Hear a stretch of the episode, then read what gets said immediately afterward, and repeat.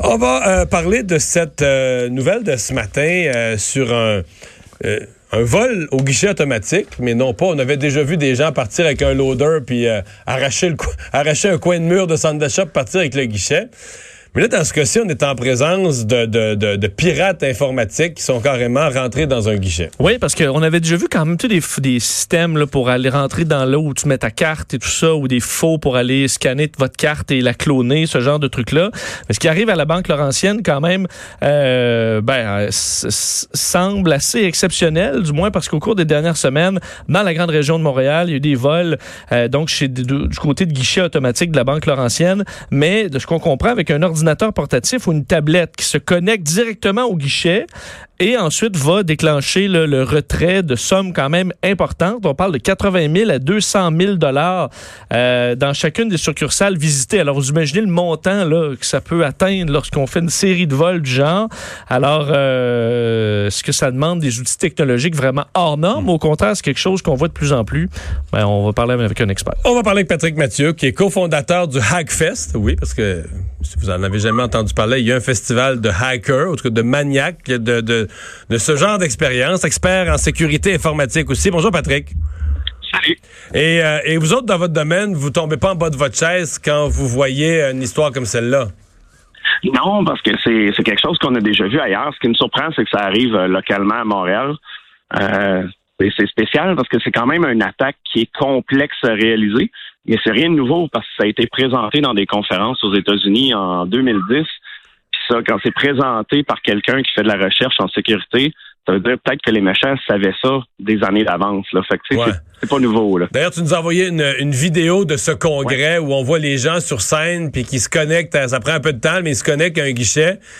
Puis c'est dur à voir, mais sans que personne pitonne sur le clavier, les billets les billets se mettent à tomber du guichet. Le, guichet se met à échapper ses billets. Euh, c'est quoi le procédé? Ben la, difficulté, c'est parce que euh, d'un, pour réussir à attaquer ce, bug-là, la vulnérabilité, généralement, il faut avoir accès à un guichet ATM. Fait que là, est-ce qu'on va parler de personnes, euh, d'un interne à quelque part qui a eu accès à ces machines-là pour faire des tests, ou c'est carrément le crime organisé qui n'ont acheté une puis qui l'ont euh, ils l'ont débattu pour faire une attaque dessus? Mais en gros, euh, un, le, premier enjeu, c'est qu'on peut se connecter via un port dans la machine à travers les, les, cartes et euh, les ports en avant de la machine où ce que l'argent et tout euh, sort. parce que c'est pas bloqué. Donc, c'est comme un bug physique, là. C'est, très niaiseux. C'est un design qui est tout à fait mal fait, mais qui est connu depuis longtemps. Donc, on peut peut-être se dire que la Banque Laurentienne a des vieux modèles euh, de ATM, là. Ouais, exact. OK. Et puis, quoi, on prend, dans avec son ordinateur, la personne réussit à prendre le contrôle du guichet au point de, je sais pas comment ça fonctionne, mais au point que la petite porte là, qui garde la, qui garde la caisse de billets fermée, la petite porte lâche, puis les billets se mettent à tomber. Fait en gros, en se connectant dedans, ce qu'ils vont faire généralement, puis là, il y a plusieurs attaques possibles, mais celle qui a été démontrée il y a plusieurs années, c'est qu'ils vont comme repartir l'ordinateur, puis ils vont mettre du code pour que quand la machine repart, utilise le code qui est envoyé là, via la tablette ou l'ordinateur portable via la connexion. Puis ce code-là va dire au guichet, ben, veillez me donner tout l'argent, vider le tout. Donc, ils ont appelé ce bug-là le jackpotting, comme gagner le jackpot. Et ça a même un nom. oui. Mais en même temps, la personne qui a fait la démonstration de, de ça s'appelait euh, euh, son nom de famille, c'était Jack. Donc, euh, tout, tout tournait autour du mot de jackpot, puis ça a été releasé euh, au à Las Vegas. Là. Fait que ça, ça, ça, sonnait très casino, mettons. OK. Fait que ce qu'ils ont fait, c'est du, du jackpotting et c'est quelque chose de connu. si ça a été fait dans une démonstration de... Parce qu'on on comprend que le Hackfest ou les démonstrations de hackers... Mm-hmm c'est pas des vrais hackers dans le sens que c'est pas des criminels, c'est des gens qui veulent montrer, c'est des gens qui veulent montrer ce qui se fait, c'est des gens qui, veulent montrer ce qu'un génie de l'informatique peut parvenir à faire, mais dans le but ultime que tout le monde se protège mieux, c'est le but de ce genre d'activité là.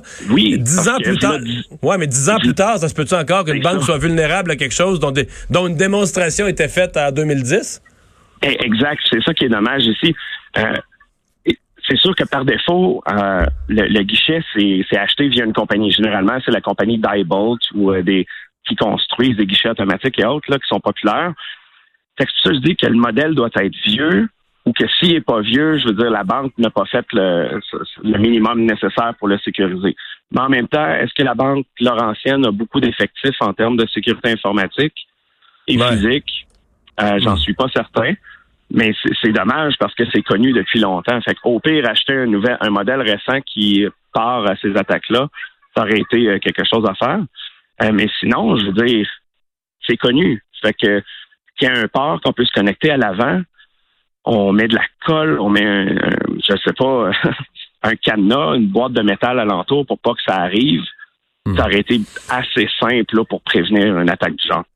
Euh, un hacker comme ça laisse pas de traces. Ben, c'est dur parce que, à part le concept de vidéo et peut-être des se faire prendre sa caméra, avoir des cheveux sur place ou des empreintes. Mais au niveau, au niveau informatique, il n'y a pas de traces. Au niveau informatique, il n'y a pas grand-chose. C'est un câble qui est connecté qui dit de moi l'argent puis il s'en va. Euh, à moins que sa machine puis que la personne ait fait une méga erreur de dire qu'ils sont capables de retracer mm. le, nom de l'ordinateur qui était connecté dessus, puisque des fois, il y a des petites traces comme ça qui sont laissées. Mm ça va être difficile. Tu as parlé tantôt de la possibilité d'un d'un complice qui serait arrivé avant ou qui connaissait déjà la machine.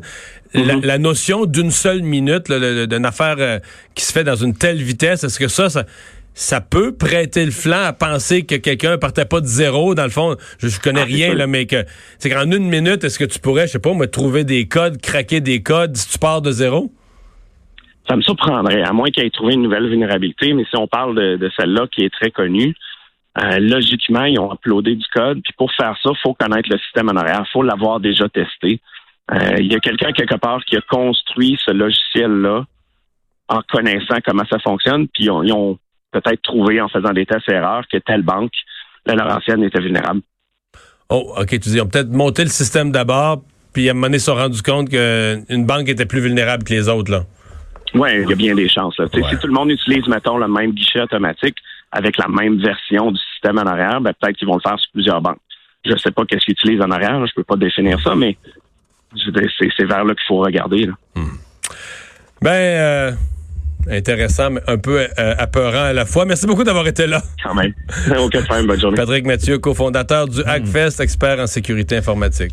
Des beaux vols propres et payants. Là. Ouais. Mais les images, ben, je sais pas, j'ai l'impression que les gens, si vous, si vous euh, recherchez sur YouTube, là, Barnaby Jack, euh, Jack Potting, la démonstration est quand même étonnante. parce, que, dépendamment des guichets, il y en a où je veux dire, l'argent sort puis tombe à terre. Oui, oui. Il n'y a, personne, devant, il n'y a personne qui pitonne rien. Il y a quelqu'un sur un ordinateur qui craque, qui craque, qui craque. Là, puis à un moment donné, euh, oups, les billets se mettent les billets se mettent à tomber c'est quand même. Mais tu fais une tournée de ça là, un soir, puis après ça, tu pars faire ta vie ailleurs. Oui, c'est ça.